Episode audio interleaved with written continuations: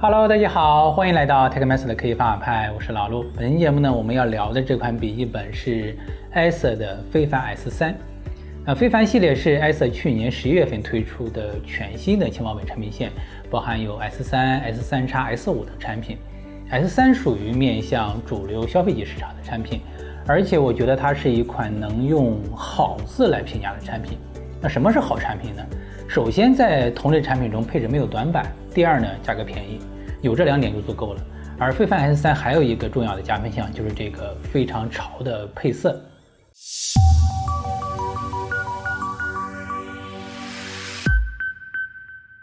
非凡 S 三采用了铝合金全金属机身，作为一款十四英寸产品，其机身尺寸长约三百二十二毫米，宽约二百一十五毫米，厚度十五点九到十六点三毫米。重量控制的比较不错，落地重量约一点二三千克，随身携带不会有明显的负重感。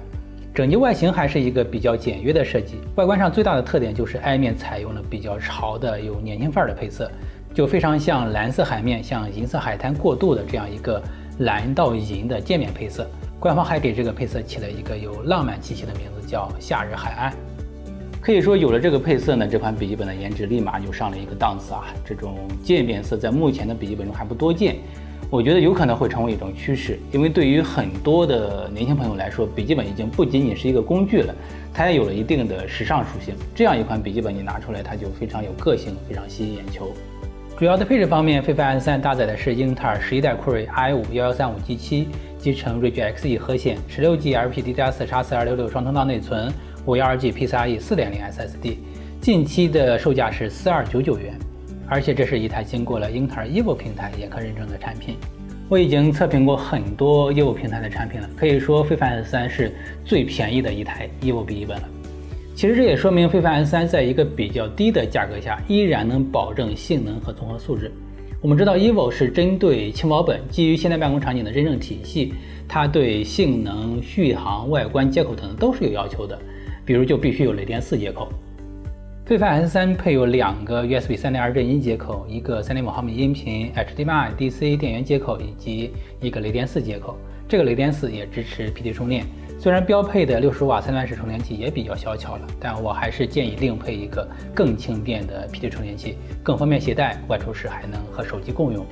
屏幕方面，非凡 S3 采用了上左右三边窄边框设计，其实下边框的宽度控制的也不错。整体屏占比大概是百分之八十六，上边框正中是 720P 的摄像头，屏幕是来自友达的 IPS 无面屏，常规的十六比九的比例，幺零八零 P 分辨率，八位色深，六十赫兹刷新率，三百尼特亮度，DC 无频闪调光，实测百分之九十六的 sRGB，百分之七十四的 Adobe RGB 和百分之七十四的 P3 色域，色彩精准度也不错。总之，这块屏幕就是一块完全打标的主流屏幕。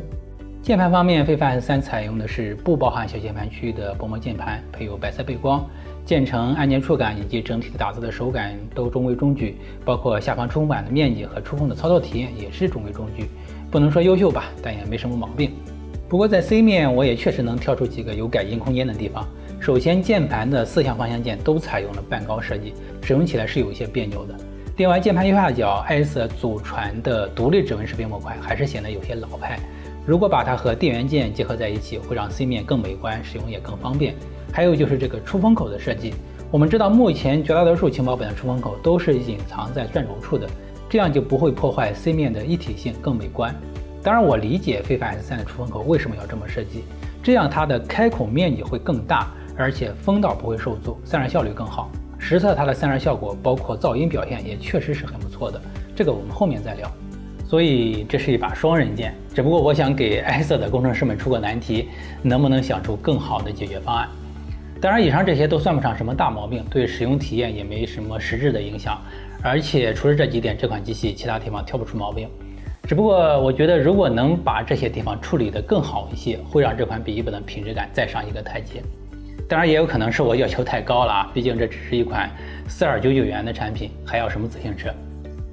性能方面，i5 幺幺三五机器大家应该比较熟悉了，它是目前轻薄本上主流的处理器之一，隶属于英特尔十一代酷睿 Tiger Lake U 系列，十纳米四部分工艺，四核八线程，频率二点四到四点二 G 赫兹，集成了八十个 EU 单元的锐炬 Xe 核显，指导 TDP 功耗十二到二十八瓦。熟悉这代处理器的朋友应该了解，这代处理器要有更好的性能发挥，有两点非常重要。一个是处理器的功耗，一个是内存的频率。那功耗影响处理器的性能，十几瓦的功耗和二十几瓦的功耗性能差距是比较大的，而内存频率影响核显性能，三二零零内存和四二六零内存也有明显差距。而在飞凡 S 三上，S I V 七配置的都是更有利于性能发挥的功耗和内存，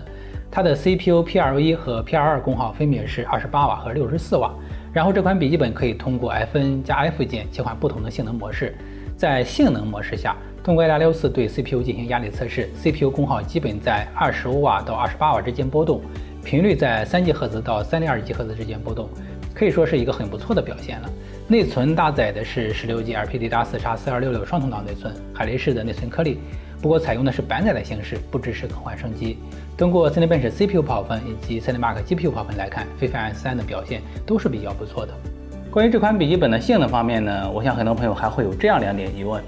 那第一，i5 幺幺三五 G 系的四核八线程够不够用？因为 AMD 处理器已经是六核和八核了。那第二，需不需要选 i7？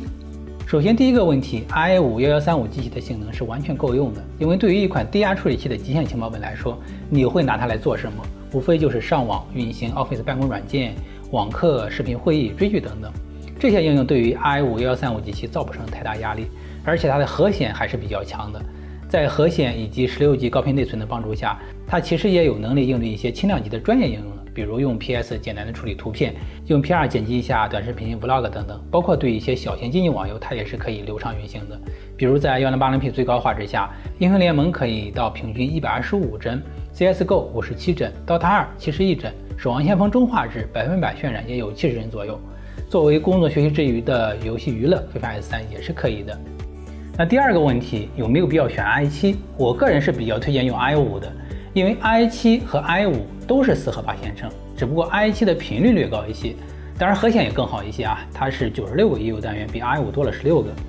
但从整体的性能上来说，i7 比 i5 的性能提升并不是很大，i7 能做的 i5 也基本都能做。拆机来看，内部散热系统由一根十一毫米粗热管、一颗大尺寸风扇以及比较大面积的散热鳍片组成。再配合前面提到的不受遮挡的出风口以及 i 面尾部的翘臀设计，将底部抬起来增加进风量。从实际的散热表现来看，在室温二十七度左右性能模式下，i.64 烤机半小时，CPU 功耗在二十五瓦到二十八瓦之间波动，频率在三点二到三 G 赫兹之间波动，温度在七十五度到九十度之间波动。表面温度方面，温度相对较高的区域在键盘的左侧。最高温度其实并不高，约四十点五度，满载式人为风扇噪音约四十一分贝左右，比常见轻薄本的噪音还要略低一些。所以就像前面提到的，飞凡 S3 在 C 面的风扇开孔确实对美观性有一定影响，但不能否认它这样一套散热系统也确实很有效，不管是性能释放、核心温度，还是表面温度以及噪音都有不错的表现。内部其他硬件方面，内存刚才提到了，采用的是板载颗粒。WiFi 六网卡是比较常见的英特尔 X 二零幺，固态硬盘位只有一个，预装的是群联主控的 OEM 产品。这是一块 PCIe 四点零 SSD，读写速度还是很不错的。电池搭载的是六十五瓦时的大容量电池，在普通性能模式，屏幕百分之七十亮度下，通过 PCMark 十现代办公续航测试，成绩约十二个小时，这个续航能力应该可以说是优秀了。OK，关于这款艾瑟尔非凡 S3 就跟大家聊这么多了。简单来说，作为一款四二九九元的轻薄本，它做的已经足够好了。